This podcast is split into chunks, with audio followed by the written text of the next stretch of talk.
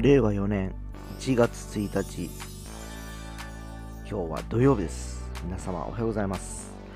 えー明けましておめでとうございます、えー本年も一つよろしくお願いいたします。はい、えー新年早々現在我が家の近くの、えー気温ですけどマイナス2度です。寒いです。で、えー今日はですね最高9度。あー日中の温度上がらないですね。ただ、ほぼ晴れてるということでですね、えー今日ですね、えー初詣とか行かれる方はですね、えーまあ、雨が降られることはないのかなという気がします。ただただ、今申し上げた通り、2桁気温が上がらないんでですね、えー寒い、えー元旦ということになるのかなという気がしております。えーまあね、えー去年と違って、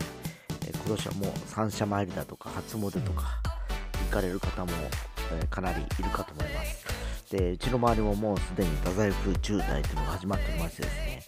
えこれがあの始まります。と我々この辺の住民はですねライフラインが断たれるというかどこにも行けなくなるんですね、えー車の渋滞の中に入っていかなきゃいけないんで家に帰れなくなるということなんでですね。えーまあ、我が家、まあ、あるいは太宰府の市民はそうかもしれないですが定番で、えー家にずっといる正月になるのかなっていう気がしております。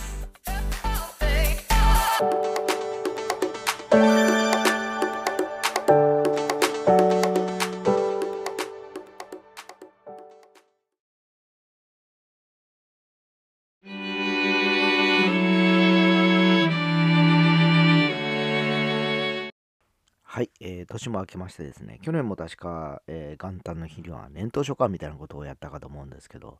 えー今年もですね、えーちょっといろいろと、えー本年やりたいなと思ってることを少し話そうかなと思っております。えーちょっと去年と環境が違うのはですね、えー昨年の春ぐらいからずっと実は僕週3回ほどですね、えー本屋さんを、えー担当しておりましてですね、え2件ほど持って動いております。で、えー、効果不効果出版不況の中においてもですね、えー今私があの手伝いに行っている学産道園というのは、えー問題集だとか参考書だとか、えー辞書だとか扱うところなんですけど、えーこの辺の需要はちょっと微増しておりましてですね、えー出版不況の中にもやっぱり去年ですね、ステイホームだとか、えーいろいろとお家で勉強しなきゃいけないということでドリルだとかですね、問題集とかが売れた背景もあってですね、えー若干ちょっと市場としてはあのマーケットが広がりつつあるのかなというところです。えーただ、あのー一方で、え小売店はだんだんだんだん、あの縮小されていく流れがあってですね、えー今までは多分皆さんのお家の近くにもですね、郊外型の本屋さんがあったと思うんですね。えーまあ、ロードサイド店ってよく言うんですけど、えー要は駐車場があって、え本屋さんがあって、朝10時から夜9時ぐらいか10時ぐらいまでかな、空いてると。で、え CD も一緒に売ってるというのが、まあ、いわゆる平成のですね、本屋のスタイルだったんですけど、えーこのコロナ禍の影響でですね、この2年、3年というところで、えーそういったお店、ほらもうステイホームでみんな家にいる人がメインでわざわざ出ていかない、えーようになったこともあってですね、えーだんだんだんだんそういったお店が、えー減っていってます。えーただ、大型店、例えばツタヤだとかね、えーというのは、えーその中に例えばパン屋さんが入ってたりだとか、えーあるいは雑貨屋さんが入ってるとかね、えー下がスーパーだったとかいう感じになってるところは、あの結局あの生活必需品と密着する店舗展開をしてるところがあったりするんで、えーぼちぼち、えーまあ回ってる感じではあります。えーただ本当に、えーささっき言ったような参考書だとか問題集を買いたい人はやっぱり、えー大きな例えば天神でいうと純駆堂だとか、えー博多で行くと丸善であったり、えー紀ノ国屋であったりというお店で買ってわれてるかと思います。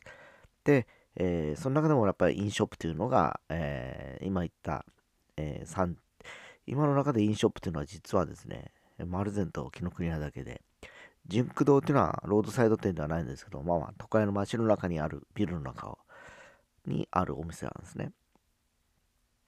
で、一方でインショップっていうのは別に、例えば郊外の夢タウンとかイオンとかの中に入ってる本屋になってくるわけなんですけど、まあ、夢タウン博多の中には紀ノ国屋が入っていたりしますし、えー、イオン福岡の中には双葉図書が入ってるという感じで、やっぱ大型書店がいくつか入ってて、やっぱそういったところはね、やっぱりあの、他の、要するにあの、買う、うん、要するに買うものがありますよね。衣類もあったり、食料品があったり、で、本屋もあるというところだけが今、残っていってるような状況でございます。まあ、あの、引き続きね、この今やお手伝いしてる仕事はまた今年もやるんでしょうけど、えー、去年ね、まあ、あの、おととしか、おととしの12月から始めました、えー、ウクレレのレッスンもですね、ええー、昨年は本当ところどころ、えー、歯抜けの状態で10回ぐらいかな、えー、延べ10回ぐらいしかできなかった、えー、状況でした。でただ、えー、年末の、えー、12月にはですね、えー、テイスト5という天神にございます、ギャラリー喫茶、まあ、ライブ喫茶みたいなところでのお披露目もできました。えー、で、えー、今年はですね、え、まあ、あのいくつか、えレパートリーを増やしながら、えいろんなあのステージに、えちょっと皆さんをいざなってですね、え行きたいなと思っております。ただ、あの楽器を練習するだけではなく、えいろんな、あのー、て言いますかね、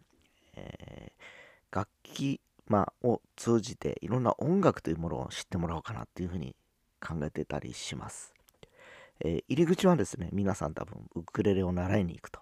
いうところだったと思うんですけど、多分昨年の後半ぐらいから少しずつ、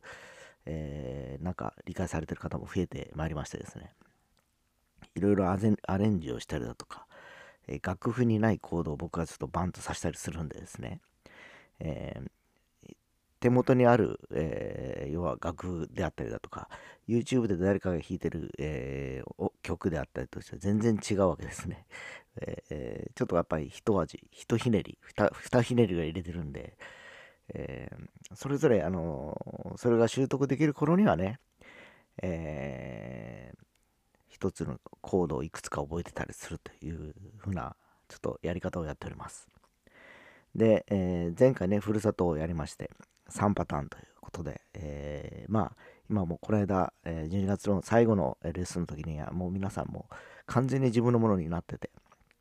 余裕すら感じるような曲になってました。えー、これももっとかっこよくアレンジもできたりもするんですけど、えー、先々ね、今、パートが3つあるわけですよ。で、このパートね、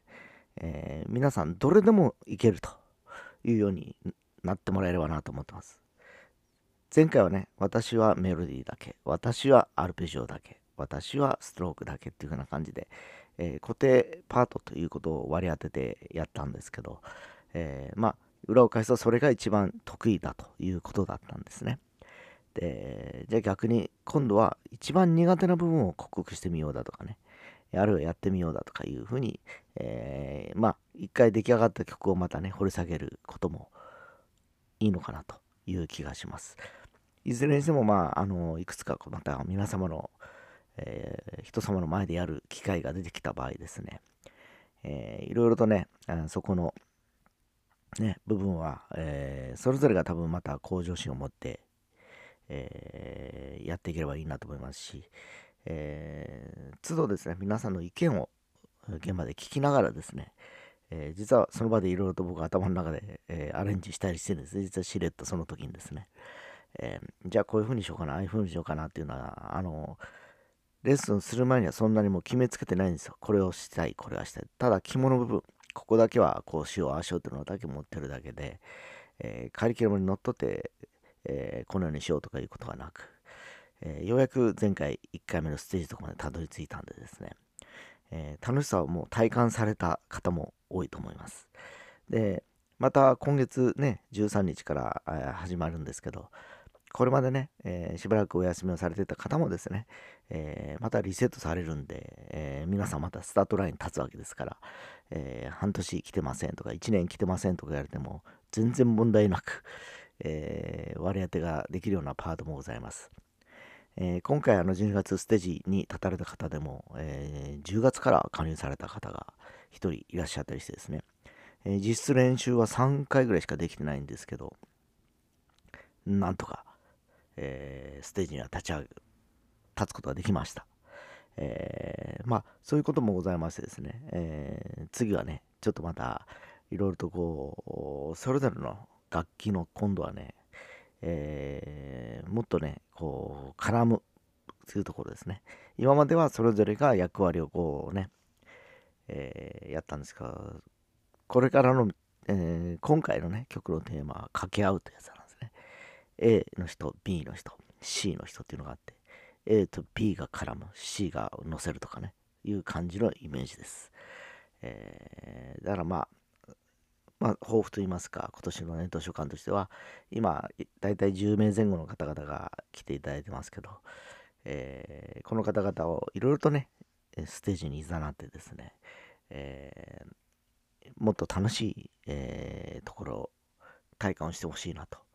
いうのもございますし、今、カスヤでしかこれやれてないんですけど、まあ、この楽しさをいろんな方にね、できれば知ってほしいなっていうのがありますので、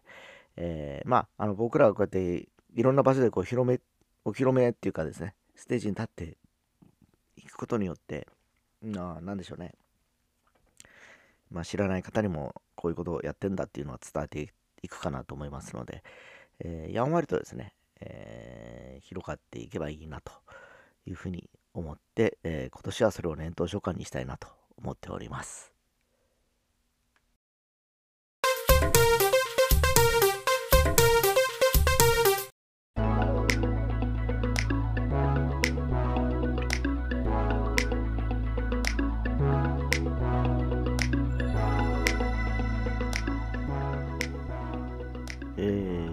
思えばですね、このポッドキャストですね、実は、えー、2年前の5月から始めたわけですね。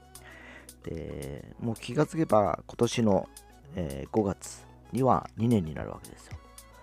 えー、で、昨年ですね、えー、末の方にいつまでやろうかなとか、年代でやめようかなとかいう話をちらっとしたかと思うんですけど、えー、今僕の中ではコロナウイルスがなくなっる時まで、なくなるというかもう完全収束に近くなる時までを一つの、えー、区切りにしようかなと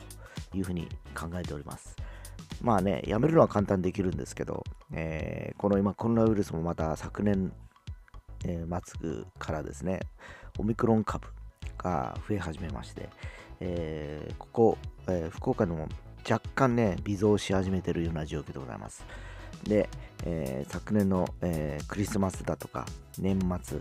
年始で今あのさっき冒頭にも申し上げましたように太宰府界隈含めたあの初詣とかの人出の中にですね、えー、まあ間違いなくですね、え去年に比べて、え皆さんの行動は普通になってる状況を加味すると、え感染者が増えるに間違い増えることは間違いないと思うんですね。えー、がそうした場合にすでにワクチンを2回打っております。で、3回目が間もなくやってきます。で、飲み薬も間もなくできるという話が出てます。まあ、インフルエンザと同様にですね、えー、もうあの僕らの中に、えー、そういう、えー、ねえ病気があるんだというのを加味して、え動けるようになるのが一つの目安かなと思ってますので、まあ、それまでは 相変わらずのらりくらいと、こんな感じで話していこうかなというふうに思ったりしております。